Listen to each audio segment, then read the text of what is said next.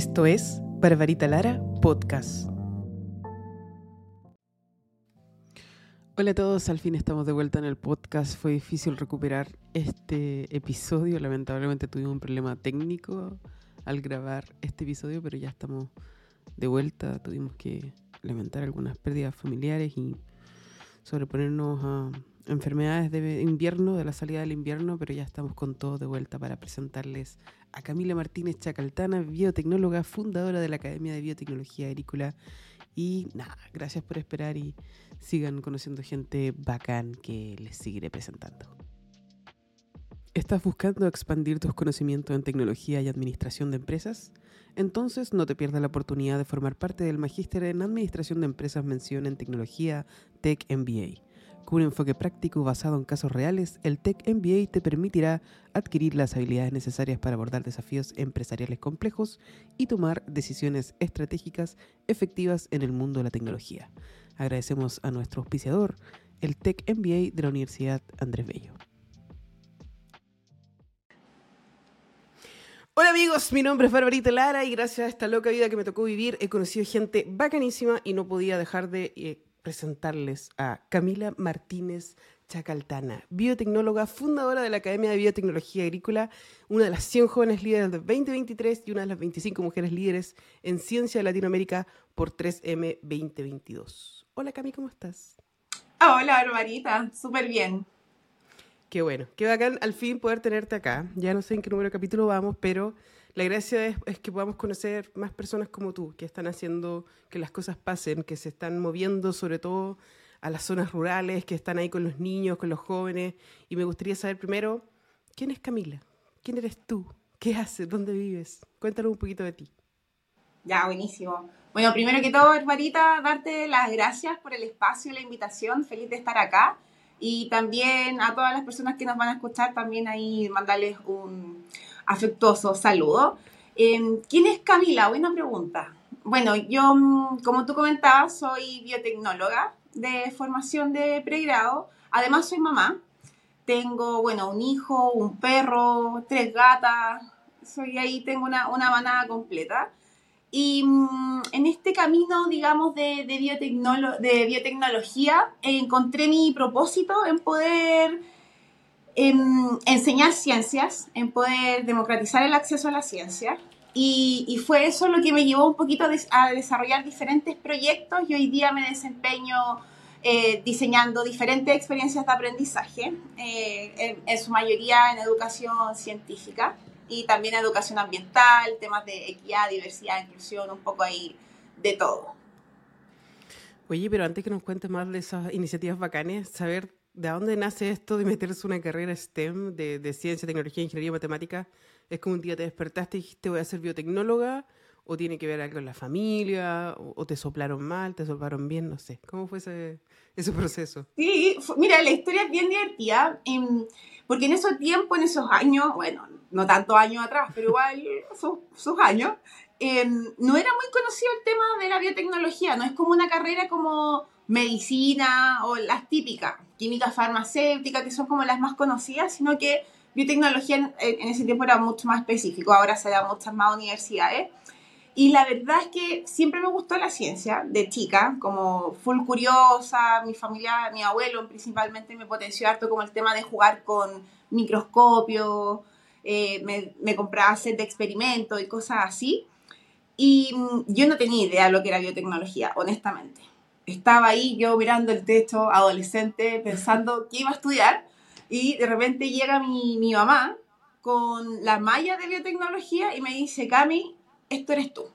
Te va a encantar esta cuestión.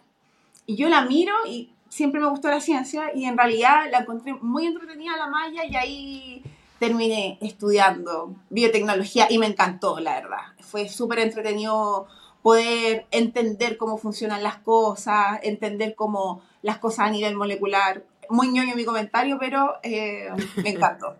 Sí.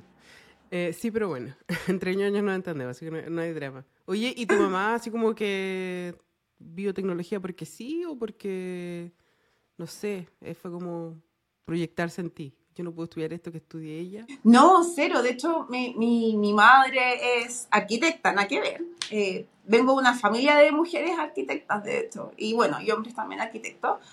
Y mm, más que nada, yo creo que fue en, en, ese, porque me veía que yo quería entre medicina, estaba entre química farmacéutica, estaba como en diferentes carreras del área de la ciencia, pero como que ninguna me, me decía así como, oh, esta es, esto es lo que quiero hacer. Y bueno, mi vieja ahí me dio una ayudita, la verdad. Oye, ¿y cómo el mundo de la biotecnología? Porque, bueno, yo no tengo idea de biotecnología, eso es la verdad. Eh, me iba bien la biología, me va bien la tecnología, pero así como juntos, no sé. No sé exactamente si es que, que hay campo en Chile, si es porque siempre escucháis eh, que hay un montón de proyectos de, de, biotecnología o que hay un montón de fondos específicamente para las mujeres que tienen un proyecto en biotecnología, pero ¿es tan así? ¿Es bueno? ¿Funciona en Chile o no funciona? Sí, esa es la muy clásica pregunta como del, de ¿Qué, existe en Chile? Como dónde te desenvuelves laboralmente, porque no, no se conoce justamente lo que tú decís como la biotecnología en sí. Pero pasa que para desarrollar cualquier producto, desde comida para perros, un detergente, un jabón, cualquier producto, digamos, que llega al comercio, veterinario, farmacéutico, nutracéutico, etcétera, hay que pasar por una investigación por un proceso, digamos, para poder validar que los productos funcionan, eh, que si te ponías champú no se te va a caer el pelo, etc. Entonces, detrás de ese proceso hay una investigación. Y esa investigación la hacen justamente los biotecnólogos y biotecnólogas.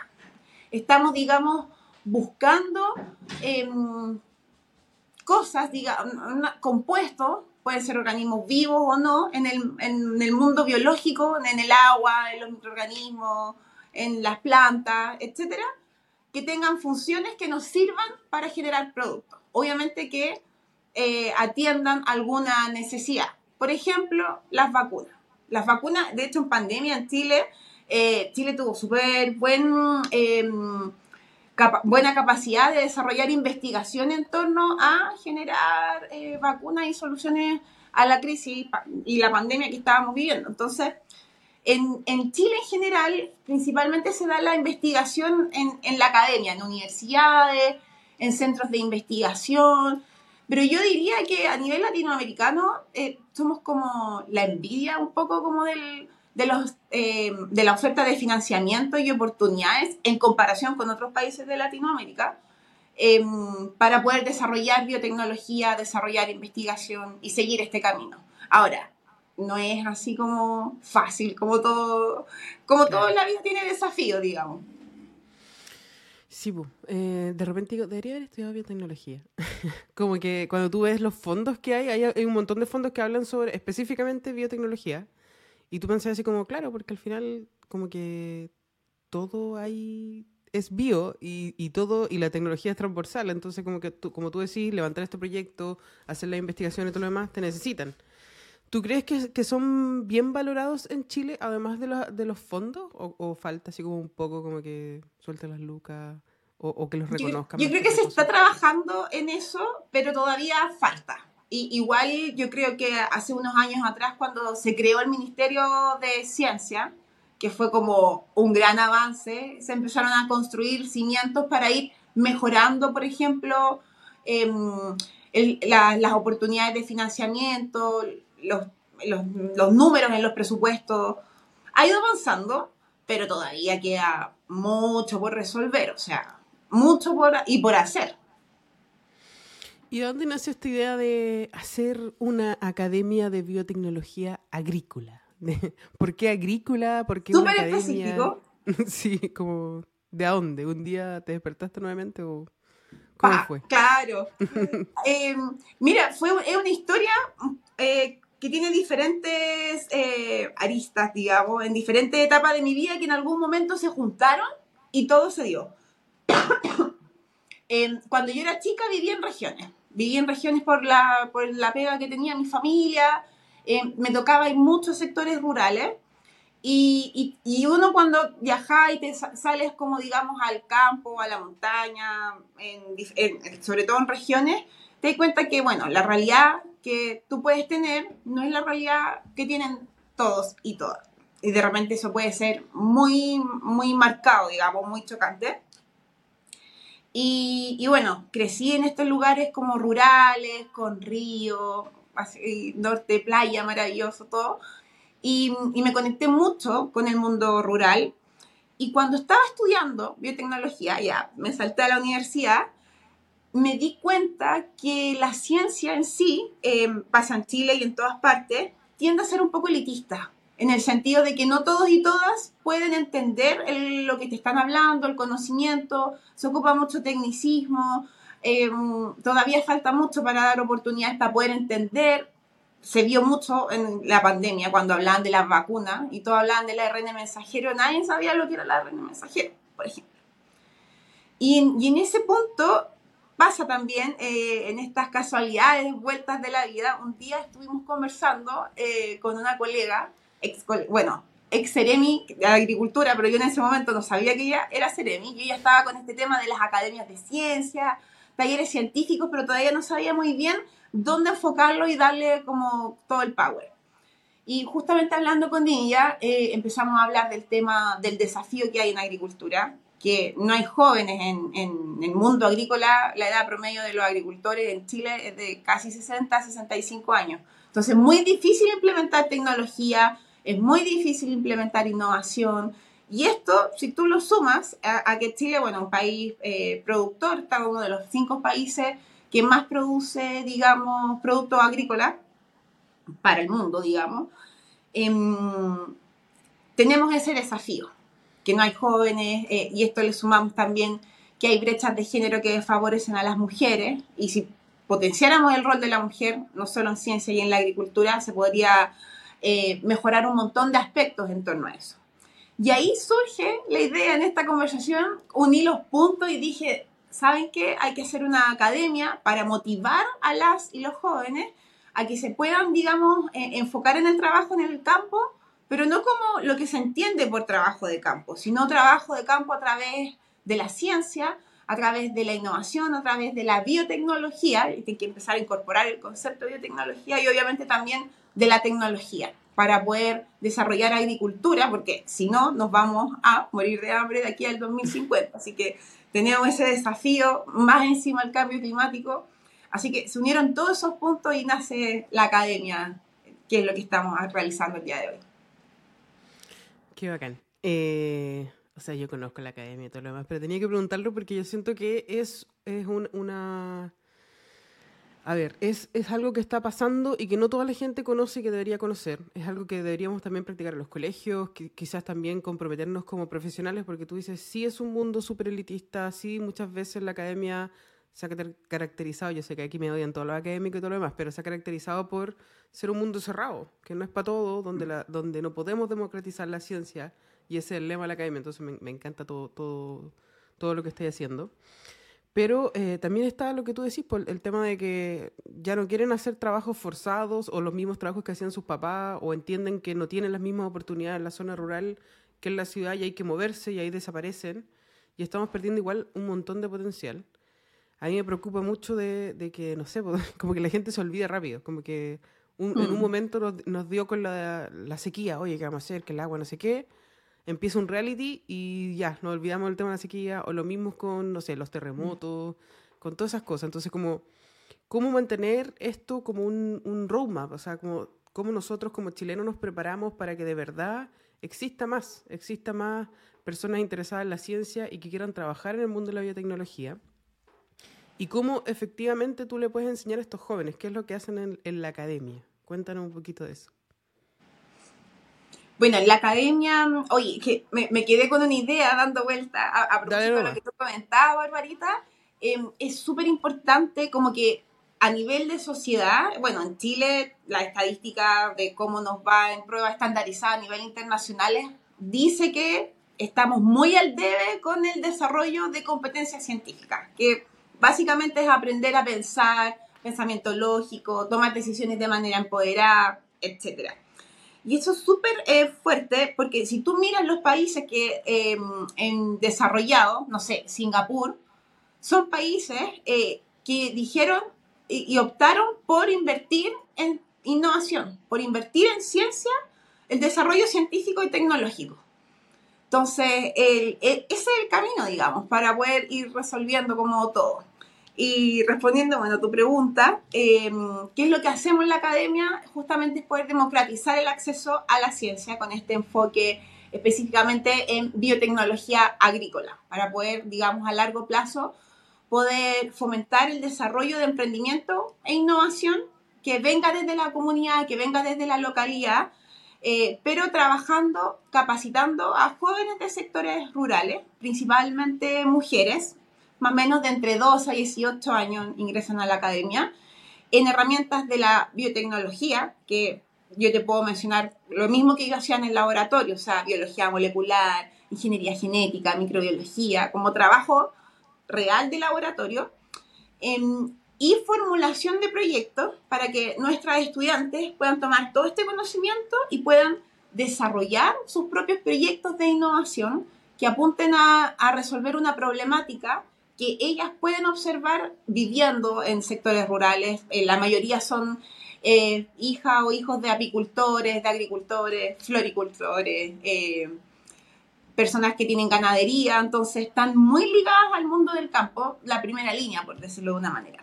Entonces toman este conocimiento y desarrollan un proyecto científico, tecnológico que apunta a resolver una problemática que ellas mismas observan en el mundo rural. Eso poco se trata de la academia. Oye, ¿y cómo es el recibimiento de estos jóvenes? Así como, no sé, no cacho nada, o yo no soy bueno para esto, o, tú igual los notas como con ganas de aprender, como que le faltaba eso. ¿Cómo, cómo es el, el, primer día, día número uno? Eh, es súper emocionante, la verdad. De, de partida, o sea, mencionar que nosotros hacemos clases durante dos semanas es intenso. O sea, un bootcamp intensivo de, de ciencia e innovación, donde están trabajando de nueve y media a una y media, full, tienen un break entre medio, eh, de lunes a sábado, dos semanas, y durante sus vacaciones de invierno o de verano. Entonces, ya un estudiante que realmente está dispuesto a, de cierta manera, como sacrificar, siempre me dicen, fue el mejor sacrificio que he hecho en mis vacaciones eh, ir a la academia, como de tiempo, porque igual se levantan temprano, es tiempo que ellos deberían estar descansando, pero lo dedican a, participar de la academia. Entonces, independiente de que tengan una formación en ciencia o no, porque no son como este típico, quizás como em, estudiante que es muy mateo, muy matea, no. Entra cualquiera que quiera aprender, que esté motivado y que esté dispuesto, digamos, a vivir el desafío y a, generar obviamente un proyecto. Así que el, primer día es el, el, open box de un kit que nosotros les mandamos, que se llama kit de laboratorio en casa, que tiene todo el material para poder montar su laboratorio y poder trabajar en, en las herramientas de biotecnología durante estas dos semanas. Así que súper emocionante, están todos así como, profe, ¿qué es esto? Y esto, y se tienen que poner el delantal y tienen que aprender a normas de bioseguridad porque tenemos material de laboratorio, entonces que no lo tienen que tocar nadie, etiquetarlo, eh, limpiar su mesón, ordenar sus materiales, almacenar sus materiales, eh, que no se contaminen, porque incluso les mandamos eh, insumos para poder cultivar microorganismos. real trabajo en laboratorio.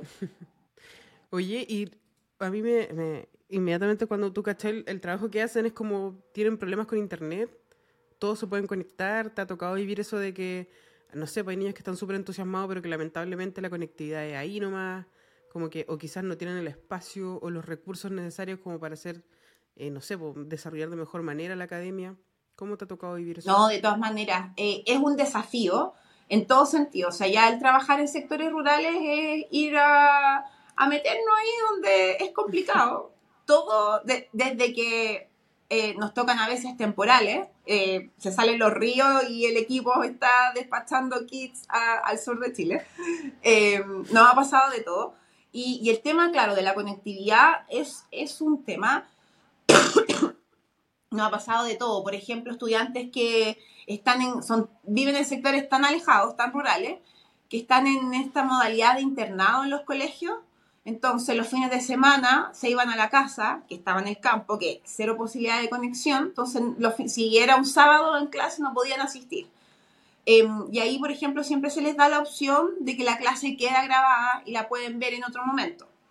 También nos ha pasado con estudiantes, por ejemplo, de la Araucanía, que definitivamente el Internet no andaba bien en la casa. Entonces, ahí hay, una, hay toda una coordinación, porque esto finalmente se hace por una gran red de colaboradores. Eh, y ahí los organismos locales, las, eh, las escuelas, los liceos, las municipalidades, etcétera, nos apoyan. Siempre hay una coordinación si es que se necesita un punto de internet con computadores disponibles que, digamos, esté dentro de la localidad, de que puedan acceder a él. Em, y, claro, siempre tenemos la opción también de la clase grabada, pero por ejemplo, la típica del sur, o sea, profe, está lloviendo, está nevando y el internet ese día se cayó todo el día. Claro. Sí, pues son realidades que nos toca vivir acá en este país tan largo y angosto, que tiene distintas realidades nomás, porque pensamos muchas veces enfocado en la capital y se nos olvida de que hay chilenos que viven en regiones y que necesitan más.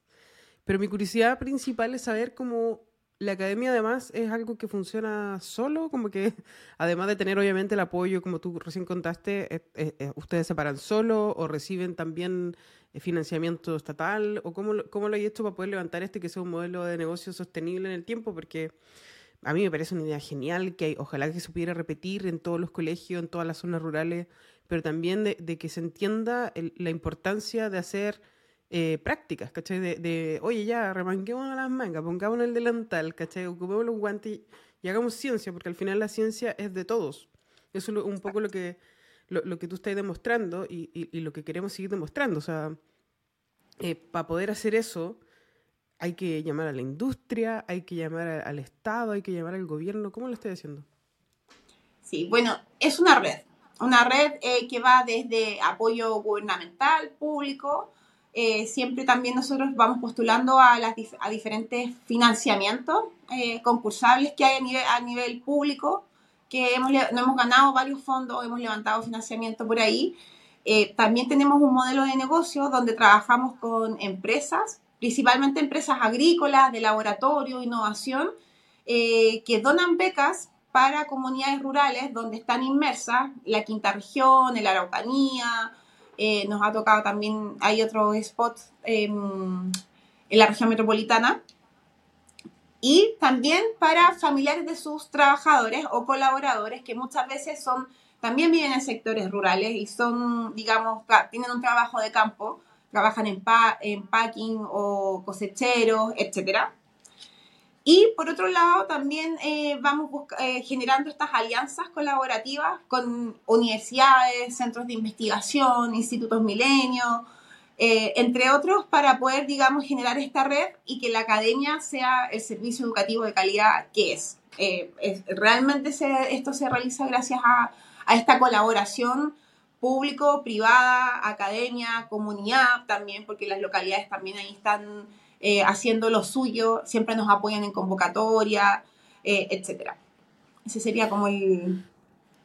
Qué bacán. Te felicito por el trabajo de la academia. De verdad, a mí me, me, me, agrada mucho lo que están haciendo. Ojalá que se pueda expandir a todo Chile, ojalá que puedan llegar a todos los jóvenes de, de, todo el mundo, porque ¿por qué no? O sea, si, si, lo puedes hacer acá, se puede hacer en otros países también. Pero ¿cuál es tu sueño? ¿Cuál es tu sueño de aquí a 10 años con la academia? ¿Cómo te gustaría verla? Me encantaría la Academia El Sueño eh, eh, a largo plazo, por una parte, eh, la internacionalización. Ya previamente hemos hecho, hicimos una vez una academia Barbarita Chile-México y fue muy power. Realmente poder conectar a jóvenes rurales de México con jóvenes rurales de, de la Araucanía fue súper potente para ellas poder conectarse a través de la ciencia y desarrollar proyectos en conjunto de manera internacional. Eh, por una parte eso, porque el tema eh, de que tenemos que potenciar la agricultura no es a nivel de Chile, sino que es a nivel de Latinoamérica, así que la academia va a escalar a Latinoamérica, vamos a llegar a más países. Em, y por otro lado, el, el, sueño es poder escalar estos proyectos porque realmente son de alto impacto lo, lo que pueden generar estudiantes eh, de enseñanza media en dos semanas eh, tú miras los proyectos después y realmente son, hay proyectos muy potentes Y la idea es poder apoyar esos proyectos, asesorarlos, escalarlos y obtener también financiamiento de I para que sean emprendimientos con base científica tecnológica. Lo que apuntamos a largo plazo es que la academia sea una incubadora de negocios biotecnológicos eh, que nacen desde las comunidades y rurales liderados por mujeres.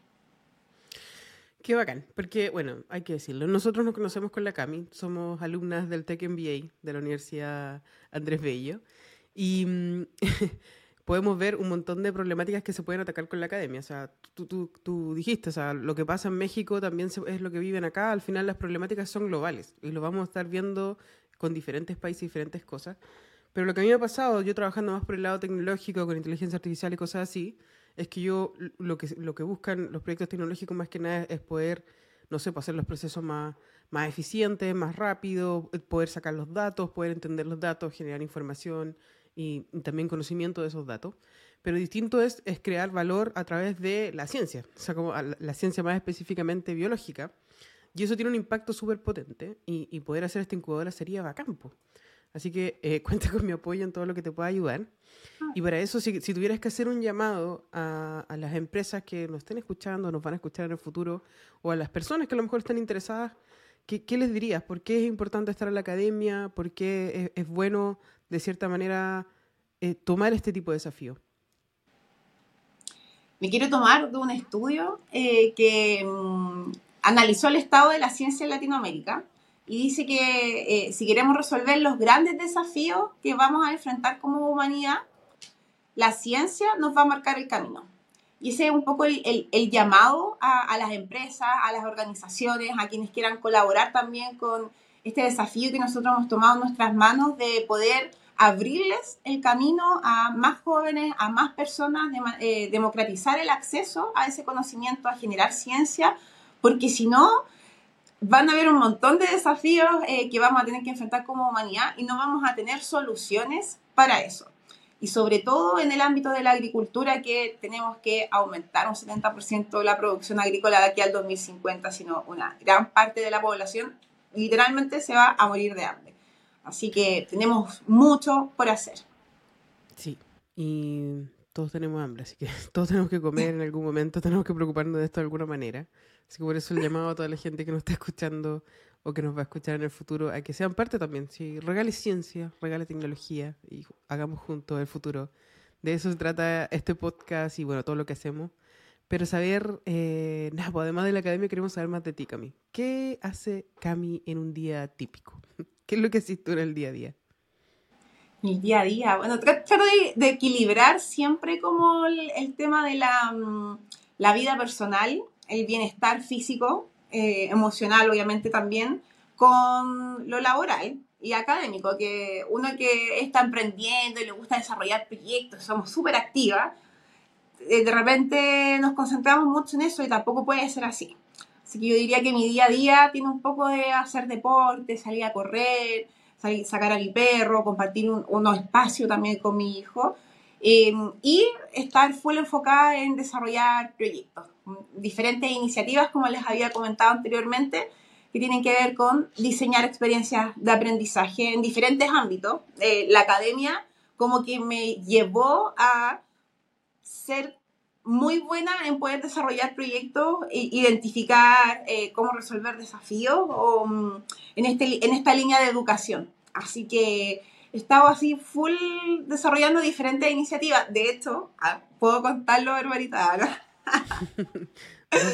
Eh, con la Barbarita, la, eh, eh, primera encuentro ah, que tuvimos em, fue justamente trabajando en una de estas experiencias de aprendizaje que me tocó, digamos, gestionar y de, de, cierta manera diseñar y que buscaba conectar em, y potenciar el talento digital femenino dentro de una organización. Así que también es bacán, es buenísimo ver cómo las empresas también ya se están haciendo cargo de poder potenciar talentos, de poder un poco eh, potenciar la equidad, ¿cierto? bajar un poquito las brechas de género y justamente ese proyecto tenía que ver con potenciar el talento digital femenino.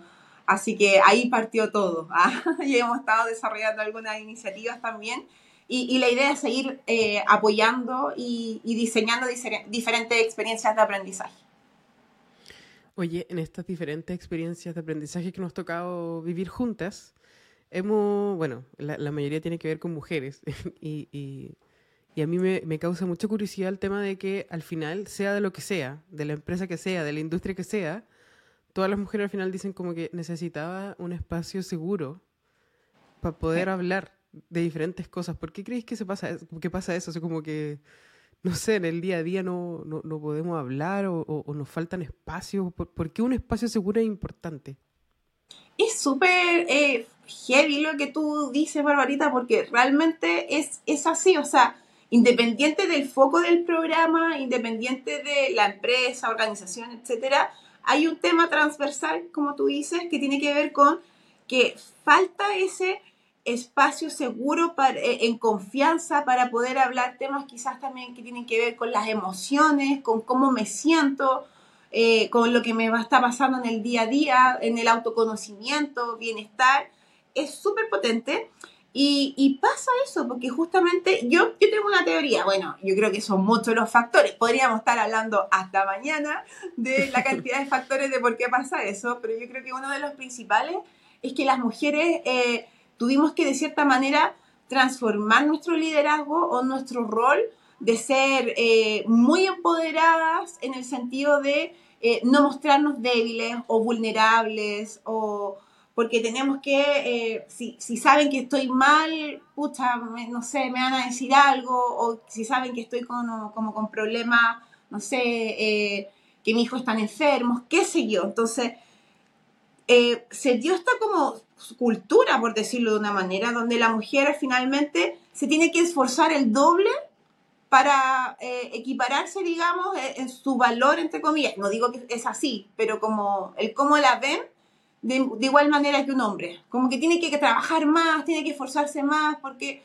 de partida hacemos mucho más cosas, además. Tenemos mucha más carga en el hogar y afuera, además. Entonces, multitasking. Y siento que se dio esa cultura por muchos años y ahora estamos en un proceso como de transformación, que también es súper bonito ver cómo diferentes organizaciones están dando esos espacios a las mujeres de decir, oye, conectémonos, hablemos de lo que nos pasa, de cómo podemos potenciarnos las unas a las otras y, eliminar ese como estereotipo de la abeja reina, de, que no podemos hablar, no podemos decir nada porque te van a, apuñalar por la espalda o, cosas por el estilo. Reemplazada. Reemplazada. Eh, Acerruchada. Acerruchada completamente. Pucha, sí, da, da... Eh, es curioso cómo nos ha tocado ver eso, porque y que muchas mujeres, tú ahí, no sé, pues de repente son como gerentes súper bacanes de diferentes cosas y todo lo demás, y, y tú igual la ves como con el síndrome del impostor, que igual necesitan hablar de eso, que igual necesitan y, agradecen al final después de, cualquier tipo de actividad que estamos haciendo de que como que se generen esos espacios. Pero es, es como, como y, y, se agradece mucho que existan estos espacios y que podamos crearlo de forma digital y que podamos conectar con mujeres de diferentes países y darnos cuenta que, al igual que la ciencia, que, que necesita este, esta conexión humana, que necesita al final la transformación digital es eso, poder enfocarnos en las personas y las personas necesitan hablar, necesitan saber de que, oye, igual tengo este drama, yo igual amanecí hoy día con el pie izquierdo, necesitamos hablar en conjunto. Por eso me encanta. ¿Qué, otros proyectos actuales? Sí, perdón. No, y que además hay como un, un superpoder, por decirlo de una manera, en, en, la colaboración, como en estos círculos de aprendizaje colaborativo que se generan entre las mujeres, em, que tocaste un tema súper importante que también surge lo, he visto mucho en los diferentes programas, siempre comentan que agradecen mucho el darse cuenta de que podía, em, yo conocí con, este cargo y estoy trabajando con, en, mi mismo grupo de trabajo con una de las gerentas, por ejemplo, que a lo mejor es la jefa de mi jefa y de mi jefa, y al conversar, al sacarse, digamos, como esos cargos y conversar de tú a tú en un ambiente de confianza y de respeto, se dan cuenta que tienen las mismas problemáticas. Independiente de sus cargos, obviamente quizás en diferentes contextos, pero les pasan las mismas cosas, les pasan los mismos desafíos y, el apoyarse, eh, dándose tips, dándose clave, oye, yo cuando me pasó esto, eh, me interrumpían los hombres en una reunión, o cuando repetían lo que ella está, acaba de decir y le daban el crédito a la otra persona, cómo ir manejando también esas situaciones. Entonces se da un aprendizaje colaborativo súper bonito también entre las mujeres. Sí, no sé qué pensarán los hombres cuando nosotros estamos en estos talleres, pero no es como que estamos planificando matarlo ni nada por el estilo. Pero sí, sí necesitamos como hablar, ¿cachai? Como desahogarnos de alguna manera. Ojalá con un pisco sour, con un buen karaoke, un asadito, mucho Eso. Pero eh, sí, pues al final somos todos iguales, ¿cachai? Somos todos iguales y, y también tenemos hijos, tenemos drama, no sé. Qué, qué, bacán que se hagan estos espacios. ¿Con quién trabajas para poder hacer estos espacios y poder brindar este tipo de apoyo? Trabajamos, bueno, en Inspiratoria, que es una organización, una consultora, em, junto, que bueno, que fundó Macarena Salosni, la Maca, grande ahí también, una mujer muy power, eh, que también está trabajando para poder fomentar la equidad y el empoderamiento femenino en diferentes organizaciones a través de diferentes iniciativas eh, muy bacanas ella. Y, y, en Inspiratoria estamos desarrollando estas diferentes experiencias de aprendizaje que tienen que ver con el empoderamiento femenino en diferentes proyectos y diferentes áreas. Así es. Algún día vamos a entrevistar a la Maca también para que nos cuente un poquito qué otras cosas están haciendo en Inspiratoria y, y, y bueno, pues la Maca tiene hartas cosas que contar en realidad. Te iba a preguntar, eh, ¿qué otros proyectos actuales o futuros no conocemos de ti? Que además de tus sueños de la academia y todo lo demás, ¿en qué, en qué estáis? Además de correr, del perro, del niño, del gato, de los gatos y todo lo demás. ¿En qué estáis? Bueno, igual ahora, eh, como tú comentabas, también estoy con el, el TED MBA, así que ha sido un proceso igual. Yo llevaba cinco años ya de trabajando independiente desarrollando diferentes proyectos y mm, sentí que era la hora de también poder eh, tener maestros y maestras para poder aprender un poco más de teoría y avanzar ahí con, con los diferentes desafíos, adquiriendo herramientas. Entonces, yo diría que ahora estoy full, full, full enfocada en la academia, en poder trabajar para poder escalar la academia, para llevarla al siguiente nivel. Creo que estamos en buen camino hacia un crecimiento orgánico ya por algunos años, así que eh, estoy full en el proceso de validar el modelo de negocios de la academia. Estoy con algunos proyectos también ahí de educación ambiental eh, en torno a lo que es sustentabilidad, el cambio climático en la ONG Susténtate. Em, ahora estamos viendo un proyecto de arborización, de hecho, que también tiene una serie digital para que la puedan ver en YouTube. Se llama Arbolizando. Y tiene que ver con poder em, tener conciencia las personas, los jóvenes, de la importancia de poder plantar un árbol en su vida, pero más allá de plantarlo, sino que se mantenga, que, que te comprometas a cuidarlo toda la vida. O sea, si plantáis un árbol y lo dejáis ahí y nunca más lo regaste, no tenemos ninguna mitigación al cambio climático. Entonces, un poco trata de, eso ese proyecto. Y, y, bueno, full también en Inspiratoria desarrollando diferentes eh, proyectos y experiencias de aprendizaje que tienen que ver con potenciar el bienestar em, de mujeres del área de la salud y de, diferentes organizaciones. Y también se vienen unos encuentros también para mujeres. Ahí en Inspiratoria estamos preparando algo, todavía está ahí en la cocina, se está en preparación, pero que tiene que ver justamente con abrir estos espacios de networking, de colaboración y que nos podamos juntar mujeres de diferentes organizaciones, de diferentes em, eh, áreas, a poder compartir y aprender las unas de las otras. Bacán. Oye, em, ¿tu hijo qué quiere estudiar? ¿Quiere estudiar biotecnología o no está ni ahí con eso? Hoy ha pasado por todo.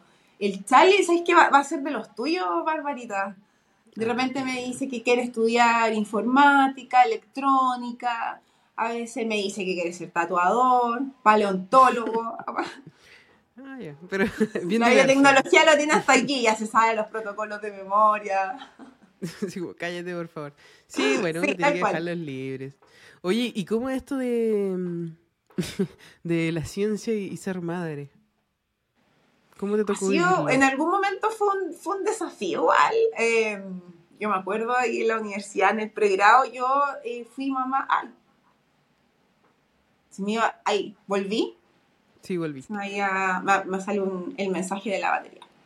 Yo fui mamá cuando egresé, me faltaba la tesis. Entonces tuve que terminar mi tesis de investigación con Charlie, mi hijo, en brazo, guagua, y, y fue desafiante, o sea, aprendió, e, era como, como que se incubó en laboratorio, o sea, como yo estaba con las manos dentro de la campana, con el pie moviendo el coche para que se durmiera y poder seguir trabajando, y a veces me quedaba toda la noche en el laboratorio con el Charlie en el coche, eh, fue un desafío y que, y que no tenía que ver como con un tema, mm, era parte de mi experimento, o sea, mi experimento, lo que mi bacteria, digamos, que estaba trabajando, tenía ese, ese tiempo y a veces tenía que quedarme toda la noche porque mi, la bacteria mandaba mi vida. Ah. Pero al principio fue desafiante, fue desafiante sobre todo como el poder eh, equilibrar, eh, que no me quedara la escoba en los experimentos de la tesis y seguir siendo mamá y seguir teniendo y administrando una casa. Entonces, al principio es desafiante, pero llega un momento en que ya como que todo empieza a andar, como que todo se estandariza, independiente de que siempre obviamente em, es un desafío, pueden surgir desafíos, digamos. Y el día de hoy, bueno, ya va a cumplir casi 11 años, va a cumplir 11 años. Está mucho más independiente y lo quería súper independiente igual. Me encanta que sepa hacer de todo. También hay un, un proyecto propio con, con la equidad. Muy bien. Muy bien. Sí. Hay nosotras que, que criamos eh, futuros hombres. También se hace un trabajo día a día. está difícil. Una vez mi hijo me dijo que yo, así de verdad terminé llorando, pero, pero era por su, porque es parte del espectro, ¿cachai? Porque el estea y todo lo demás. Y me dijo, ándate a la cocina donde perteneces. Y yo, como que, como que quedé en shock. Así como que, ¿what? Y me dijo, y, yo, y era chico, recuerdo, pero me lo dijo así como tan, que así, pero ¿cómo? ¿Cómo se te ocurre decirme esto? Y después entendí que él entendía de que a mí me gustaba estar en la, la cocina en, en, ese departamento grande, entonces yo estudiaba en la cocina, hacía un montón de cosas en la cocina. Y él lo intentó decir como que yo ahí pasaba mucho tiempo, ¿cachai? Pero se expresó claro. mal. se expresó mal y casi quedó, casi me fui a la casa, pero bueno. Fue un tema que me tocó vivir ahí con, con Mateo, pero al, final intentamos de crear hombres respetuosos y, y, que entienden sobre la equidad de género y todo lo demás. Claro. Oye, eh, ¿qué te iba a preguntar? ¿Cómo, ¿Cómo le podemos decir? Yo sé que al final estamos, hay un montón de mujeres que somos líderes, que somos modelos a seguir, que, que, que de nosotros se han demostrado historias de éxito, ¿cachai? De que, oye, sabes que ella lo pudo hacer, ella logró llegar lejos, ella logró hacer su emprendimiento, etcétera, etcétera. Pero como que trabajamos y trabajamos y el porcentaje de mujeres en el mundo de la STEM no, no es mayor, ¿cachai? ¿Qué, ¿Qué, te pasa con eso? Como que lo estamos haciendo bien, lo estamos haciendo mal, es algo normal, al final es, es, la vida o, simplemente las mujeres, no sé, no quieren estudiar carrera de STEM o es que todas las carreras son STEM. No, yo creo que ahí falta, porque todos trabajamos, claro, pero este todos trabajamos, si lo, lo, vamos como em, cuantificando de cierta manera dentro del universo o dentro de la población mundial o nacional, etcétera, eh, ¿qué, pues, nos da abasto. Entonces, si bien se están trabajando, se está avanzando para que yo diría que la realidad de ahora es mucho mejor que la de 10 años atrás o 20 años atrás avanza poquito, avanza lento, pero avanza. Y yo creo que ahí hace falta todavía que, mm, hacer más. Pero no solo nosotros las mujeres, sino que los hombres, de, como sociedad, digamos, todos juntos, todas y todos, poder hacer, hacer más, ir derribando estos estereotipos, ir trabajando de manera equitativa. Y mm, falta todavía, falta. Yo creo que todavía no podemos descansar ahí y dejar de hacer acciones, sino que al contrario, seguir masificándolo. Ojalá masificarlo en todos los aspectos, en todos los sentidos. ¿Qué le dirías a una niña que está ahí indecisa si estudiar una cosa o la otra y que vio biotecnología y dijo, no estoy segura, pero me tinca? ¿Qué mensaje le podría dejar a esa niña? Que, que estudie, que, que se atreva, que no importa la carrera que elija, lo importante es hacer lo que le apasione eh, que se visualice cómo va a ser su trabajo el día de mañana o su día a día, lo que va a aprender también, los desafíos que va a enfrentar y tome esa decisión, digamos, alineada a, su propósito. Quizás no es una carrera tan conocida como medicina, por ejemplo, pero si le hace sentido, si le gusta la curiosidad, si quiere aprender cómo funcionan las cosas, y eso es ese bichito que la mueve, que, que estudie, que se atreva. Uno enfrenta ciertos desafíos, pero nosotras, nosotras podemos, y cada vez la situación también es mejor. Bacán. Ojalá que, bueno, hay espacio. La estábamos esperando. Si ustedes quieren venir a, estudiar cualquier carrera, también estamos acá disponibles. La, gracia de los role model más modernos es que estamos acá, porque nosotros ojalá poder hablar, con Marie Curie, pero no podíamos, no, simplemente no, no, no, estaba en nuestra época, pero nosotros tenemos Instagram, tenemos Messenger, tenemos Messenger, cacha, se me cayó el carnet muy, muy, muy, fuerte. Pero el WhatsApp, ahora, ahora no, es, no es Twitter, es X nos pueden ubicar por diferentes lugares. y mm, una pregunta quizás para las mujeres que también pasan por, por este proceso que de, de síndrome del impostor y, y, de que están así como que, pucha, que están intentando hacer un montón de cosas como, como tú, como yo, como muchas mujeres y hombres en el mundo. ¿Cómo poder mantenerse motivado y, y avanzar? Porque de repente yo siento que hay mucha gente que se me acerca y me dice, no, es que yo no sé cómo lo así porque está lleno de cuestión. Y es como, yo no soy la única que estoy llena de cuestiones, está la Cami, hay miles de gente que está llena de cuestiones. ¿Cómo mantener esa motivación y energía aunque no haya energía? ¿Cómo lo haces? Aunque no haya energía. El otro día escuché una frase muy buena y que tiene que ver con eh, la disciplina. no siempre vamos a estar motivadas. Eh, tenemos la energía, tenemos las ganas, pero no todos los días podemos, eh, aunque demos nuestro 100%, nuestro 100% no es el mismo todos los días. Hay días que estamos más agotadas, tenemos otras cosas que hacer, eh, que la casa, que el niño, que el perro, que el gato, que el trabajo, que el proyecto 1, 2 y 3. Estamos ahí en el multitasking y a veces también nos exigimos muchísimo. Entonces, mm, eh, alineadas al propósito, van a haber días en que vas a dudar de ti, que te va a dar el síndrome de la impostora y te va a querer hacer bolita abajo de la cama. A mí también me pasa. Eh, no es que no pase, pasa, si a todos nos pasa. Pero si uno está alineado a su propósito, a lo que quiere y dice, ya, ¿por qué hago esto? Es que me, gusta, me gusta, me encanta ya la ciencia, me encanta democratizar la ciencia, me encanta ver los resultados de los estudiantes, me encanta ver cómo las niñas generan proyectos y, y sus cabezas se abren y generan ideas súper innovadoras. Entonces, me acuerdo, yo me conecto, me trato de conectar con esas cosas que a mí me llenan de energía en esos momentos y que, y que me dicen, sí, tengo que seguir haciendo esto, vamos. Y em, disciplina, eso es importante, porque no todos los días vamos a estar motivados, no todos los días vamos a tener la misma energía, pero si somos em, disciplinados con nuestros propios propósitos, ojo, al final la disciplina es con, uno, con una misma, por decirlo de una manera, porque en el fondo es una una mm, carrera contigo, ¿cierto? De cómo poder ser mejor cada día y hacer mejor las cosas cada día, entendiendo que siempre buscando ese equilibrio también dentro del bienestar emocional, espiritual, académico, laboral, etc.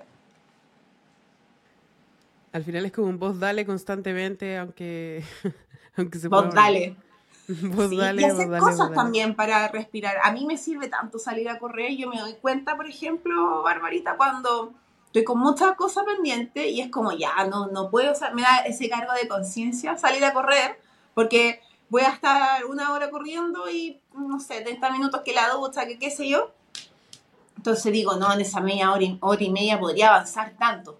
Y no salgo a correr. Pero resulta que en esa hora y media mi, mi cerebro no se oxigenó, entonces ya no pensaba nada, cero eficiencia. Y justamente cuando me doy esos espacios para conectarme eh, con eh, hacer deporte, cambiar, oxigenar mi cerebro, y voy corriendo y pues dale, vos dale, en mi cabeza, así como ya, dale, dale, dale. Incluso se me ocurre a veces cómo hacer las cosas Em, es mucho más eficiente que si no lo hacemos, no nos damos esos espacios y, seguimos, seguimos, seguimos, seguimos, seguimos. el, cerebro no, no, funciona así. Tenemos que darle también un respiro. Tenemos que darnos un respiro. Sí, permitirnos eso, como regalarnos un espacio. Al final uno se hace más productivo Eh, a mí me pasa lo mismo, pero yo lo hago con, con pesas o, o con el punching ball. Ahí me, me, me descargo tirando combos. Ah, qué Pero con, re- con respecto al, al descansar y darte esos espacios, ¿hay algún libro o película o podcast o serie o, o música que te guste que uses para desconectarte y darte el espacio? Ay, a ver, del libro. ¿Cuál fue el último que.? Me pasaron uno el otro día, pero no, no lo recuerdo en este momento. Lo tengo pendiente ahí de, de agarrar. Pero Por para mí, por ejemplo, el espacio, me encanta poner música, por ejemplo, y bailar. O manejar. ¿cachai? Me encanta manejar con música y. A mí me gusta la música electrónica, últimamente estoy muy electrónica, y, y bailar, y como que te juro que es una terapia para mí, para mi, mi cuerpo. Ah. La, la cuerpa lo pide. La cuerpa lo pide, sí. Y así como ver Netflix o película, ¿te da ahí el tiempo o no? Sí, igual sí, de repente. Ahí su domingo de, de Netflix. No he visto mucha película últimamente, como que eh, he llegado a la cama y es como voy a ver, ah, voy a ver algo y no, alca- no alcanzo, no, de verdad. Pero dormirse las películas es lo mejor del mundo. Es lo mejor del películas. mundo. Eh, es como Netflix tiene al- algo. Algo le echaron de que uno prende una película y te, te da sueño. No sé por qué. Es Mira, como- Cuando escucháis como el tutín, ya como que te da tutito. Ah, Que yo creo que tu cuerpo igual cacha que está ahí en un lugar tranquilo, porque estás en tu espacio seguro, que estás calentito, en tu sillón, en tu cama, mejor duerme. Entonces como que, no sé, al final es como poder disfrutar, disfrutarlo. Oye, y ¿qué, qué, qué es la mejor parte de, de, de esto? De, de- tener así una vida, porque no es como que tú estés trabajando en una empresa específicamente ahora, tú estás trabajando en tu propio emprendimiento, tú eres tu propio jefe, con tu equipo, con, con las redes y todo lo demás. ¿Por qué es necesario ese tipo de vida y, y no más fácil emplearte? ¿Por qué elegiste esa vida?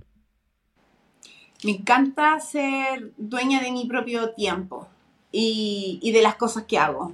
Creo que no podría ya a esta altura, a esta altura de mi vida. Habló la vieja.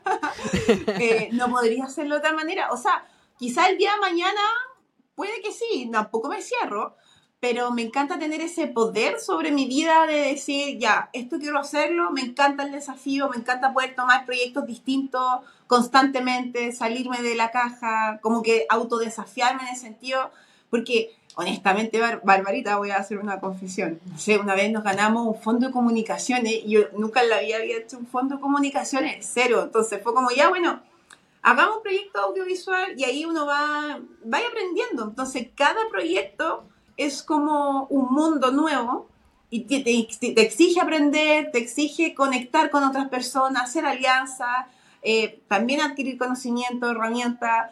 Y, eso me mantiene súper entretenida, como lo disfruto muchísimo, como que siempre me muero hacer lo mismo todos los días, como que me moriría en vida. ¿ah? Y, ser dueña de mi tiempo, tener tiempo para mi hijo, para mi espacio. Si lo quiero ir a buscar al colegio, lo puedo ir a buscar.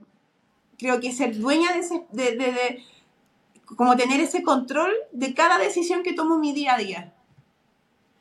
Qué bacán. porque de repente hay gente que, no sé, porque no quiere estudiar algo porque no, que la tira a trabajar todos los días, no sé qué. Está la opción de tú hacerte tu pega, tú ser tu propio jefe, tener la libertad. Yo siento que es como, ¿por qué eres millonario? Si eres millonario o no eres millonario, sí, soy millonario porque puedo elegir lo que quiero hacer. Para mí eso es ser millonario, ¿cachai? Eso es tener libertad, eh, vale billones, trillones. Entonces al final como que no necesariamente nos venden eso en el colegio, pues así como usted también puede ser emprendedor o usted también puede generar sus propios proyectos.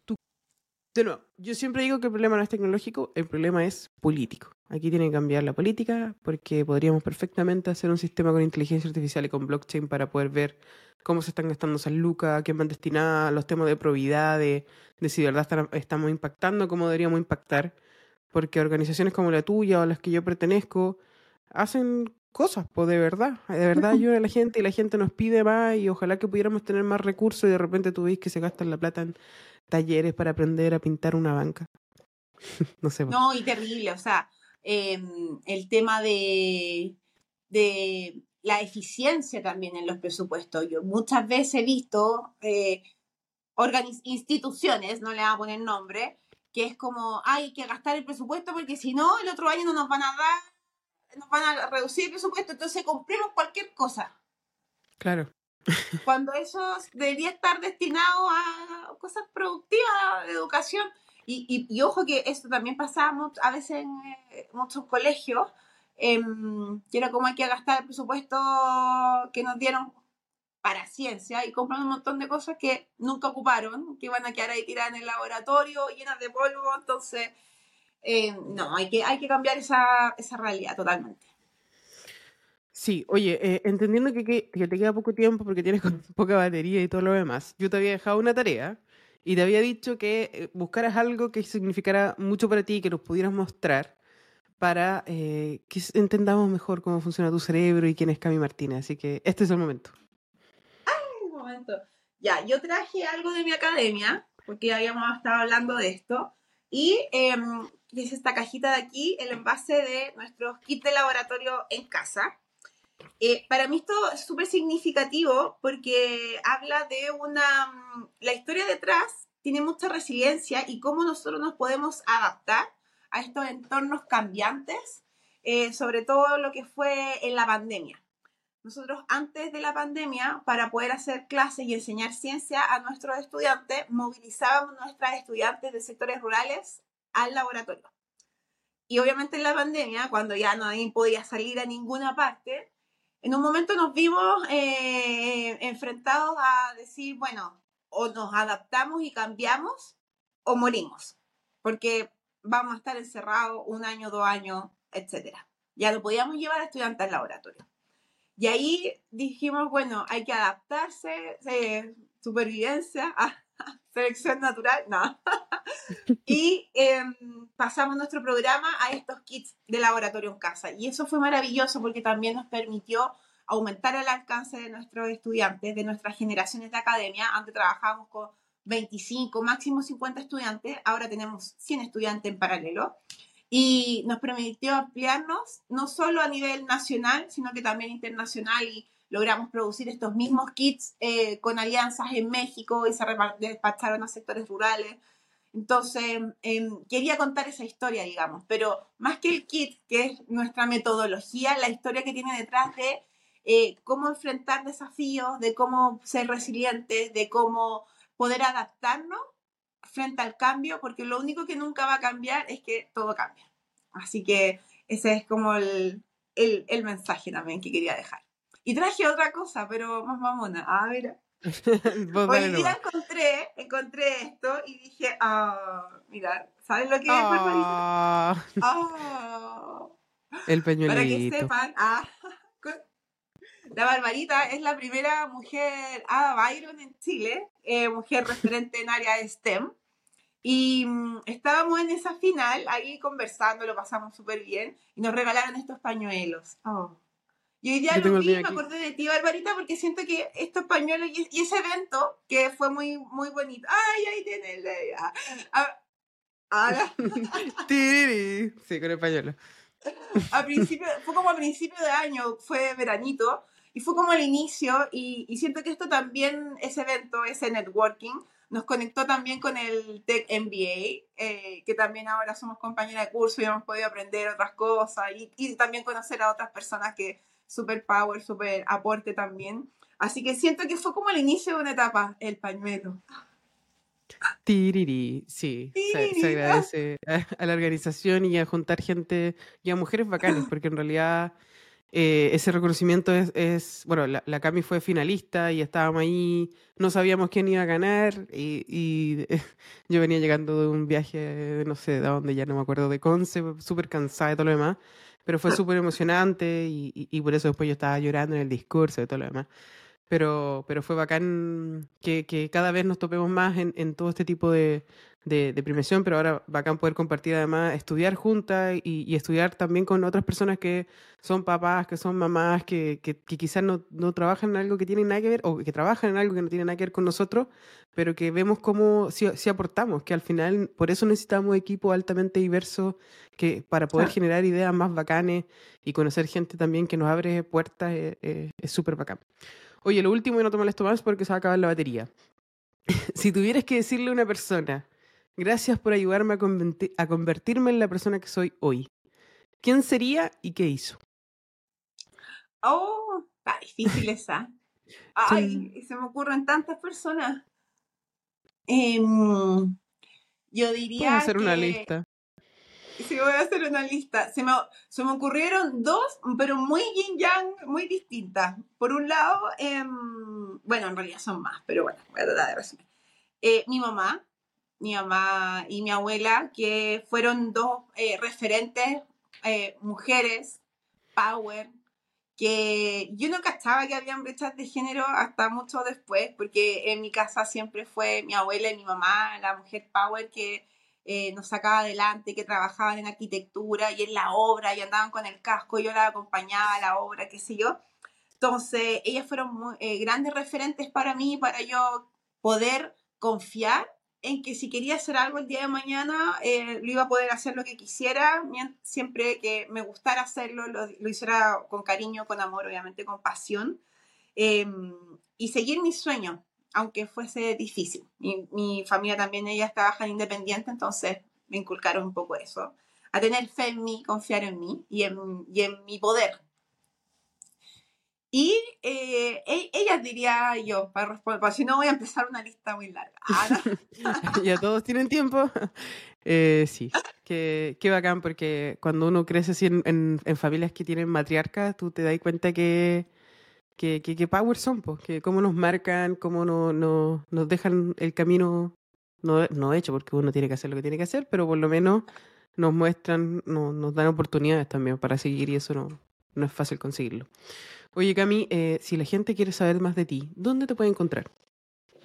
Ah, ya. Me, bueno, me pueden encontrar en el Instagram de la academia, que es academia-biotech-agrícola.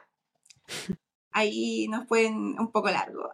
bueno, también tenemos em, nuestro sitio web www.academiabiotech.com Ahí también está toda la información de lo que hacemos. Y bueno, mi Instagram personal es CamiMCH, de Camila Martínez Chacartana.